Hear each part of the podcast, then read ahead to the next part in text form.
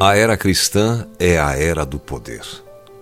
Lemos no Antigo Testamento sobre o Deus de maravilhas realizando maravilhas no Mar Vermelho, e também por intermédio de Elias e Eliseu. No entanto, pouco mais se destaca nos 39 livros do Antigo Testamento, exceto que, em certas ocasiões, o poder do Espírito Santo caía sobre alguns indivíduos e profetas. Mais tarde, Jesus deu ao apóstolo Pedro as chaves do reino dos céus.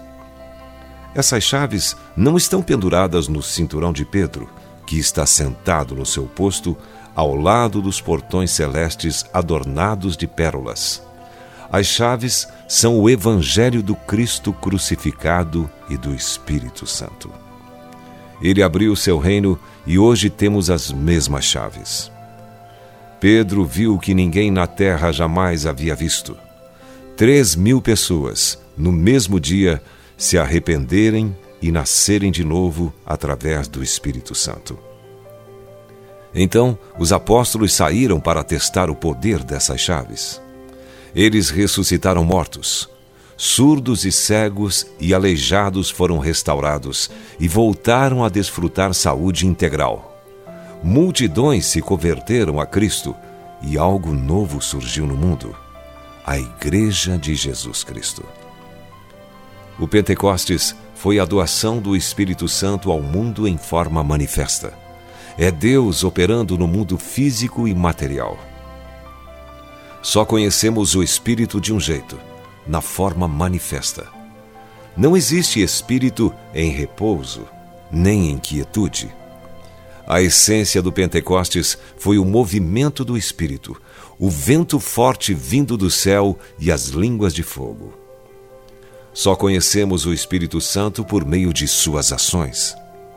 Não existe espírito sem movimento, assim como não pode haver vento se não tiver movimento. Um vento que não sopra não é vento. Sempre podemos sentir o vento. Ele não é apenas o ar. O Espírito Santo é um vendaval.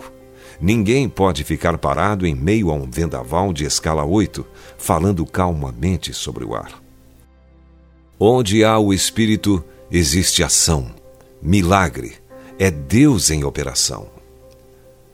Qualquer discussão sobre milagres sendo coisa do passado nega a própria natureza e finalidade do Evangelho, bem como o caráter do Espírito Santo, o qual foi enviado para agir neste mundo.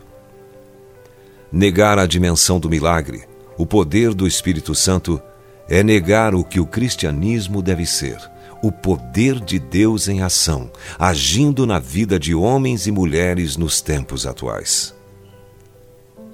É isso que torna esta era a era cristã. Talvez devêssemos chamá-la mesmo de a era do Espírito Santo. Que possamos viver esta era ao máximo. Se você foi abençoado com esta palavra, compartilhe ela com alguém.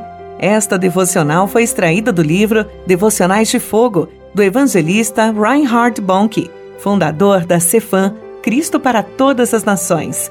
Para conhecer mais sobre a Cefam e seus inúmeros projetos evangelísticos no Brasil e no mundo, basta acessar cfan.org.br ou baixar o aplicativo Cefam Brasil nas plataformas Google Play e Apple Store.